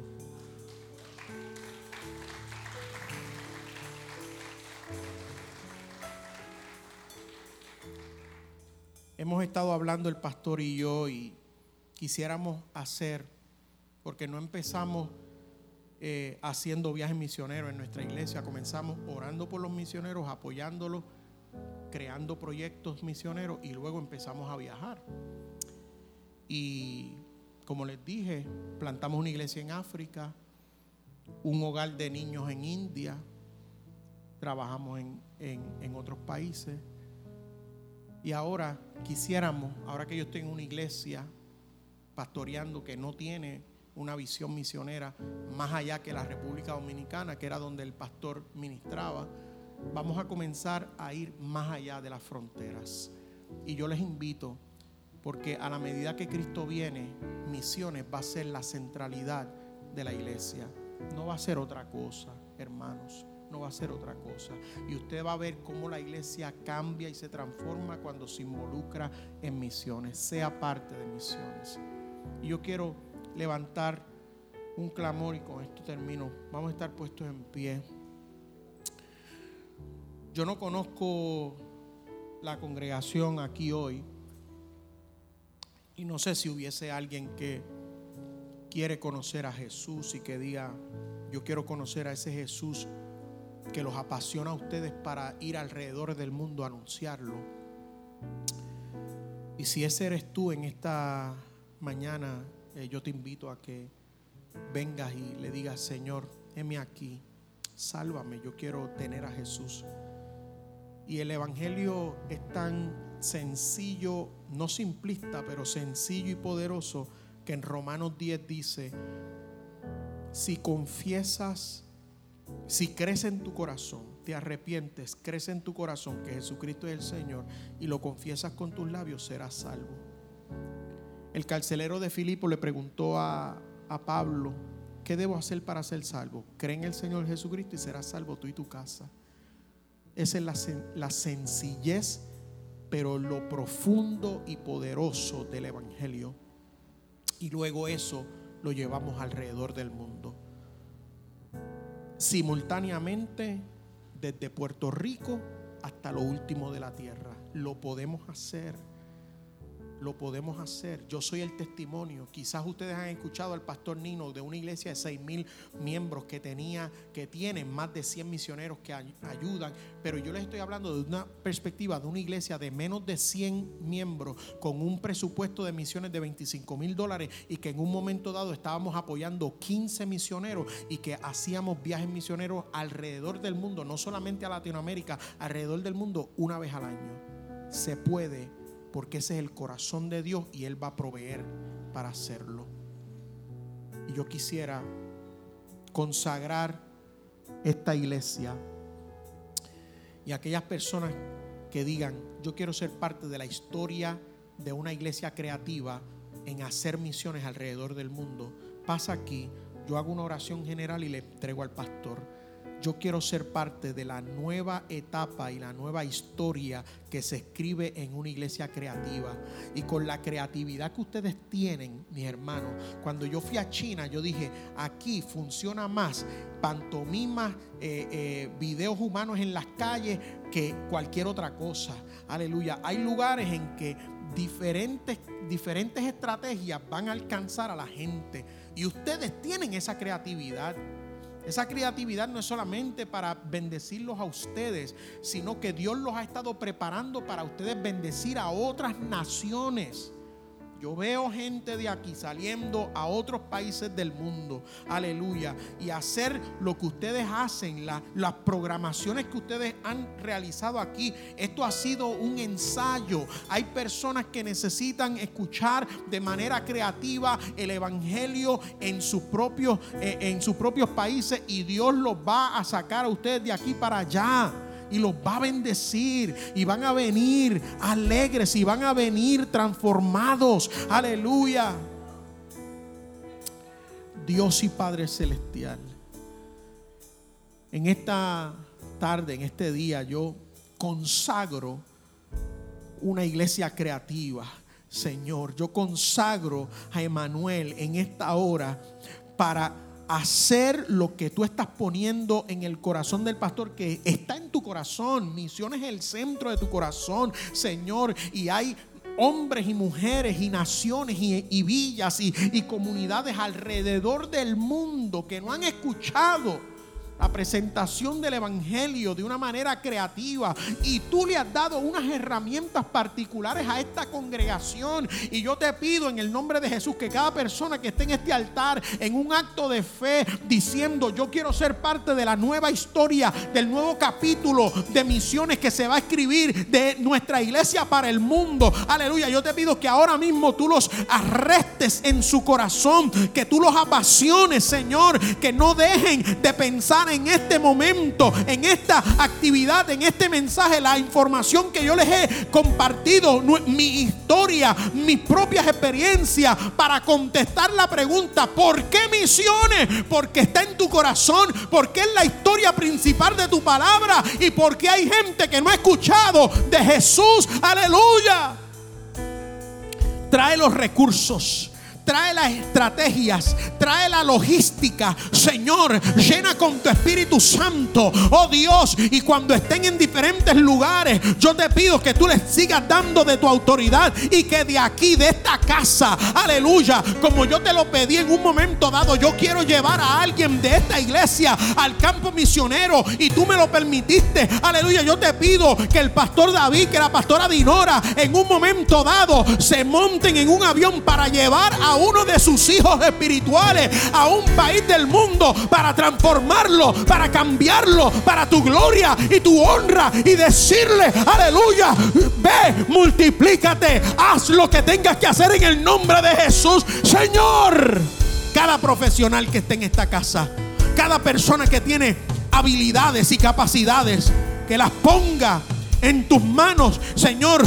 No es casualidad que aquí hay hombres y mujeres que se han involucrado en el ministerio de Royal Ranger, que le ha dado, aleluya, unas capacidades y ellos han practicado una, una, una, unas dinámicas de sobrevivencia, aleluya, porque tú los vas a usar, no le van a tener temor cuando los lleves a lugares donde van a necesitar utilizar esas capacidades. Señor, tú los has estado preparando. Quizás ellos no se dieron cuenta, pero tú los has estado preparando para esta nueva etapa, para este nuevo capítulo. Y yo te pido que le des más abundantemente de lo que ellos piden o esperan. Señor, aleluya. Ya tú has preparado al pastor a través de, eh, del pastor explorador viajando a otros países. Señor, ahora tú vas a extender, aleluya, esas estacas y lo vas a llevar a otros lugares y a otras dimensiones. Y yo quiero ser parte de esa historia también. En el nombre de Jesús lo consagro como tú consagraste a Pablo y a Sila en el capítulo 13 de Hechos para que vayan a los lugares que ya tú has designado para ellos ir. En el nombre de Jesús. Amén, amén, amén. Dios les bendiga. Gracias por esta oportunidad. Les amo. Adoramos a Dios.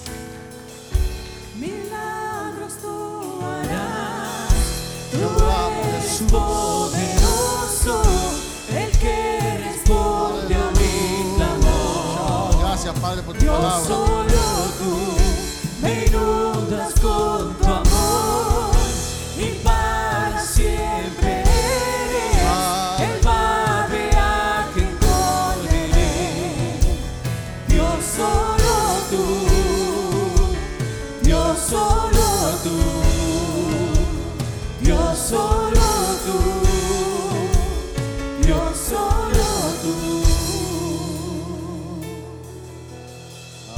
fuerte aplauso al Señor por la vida del pastor Dwight.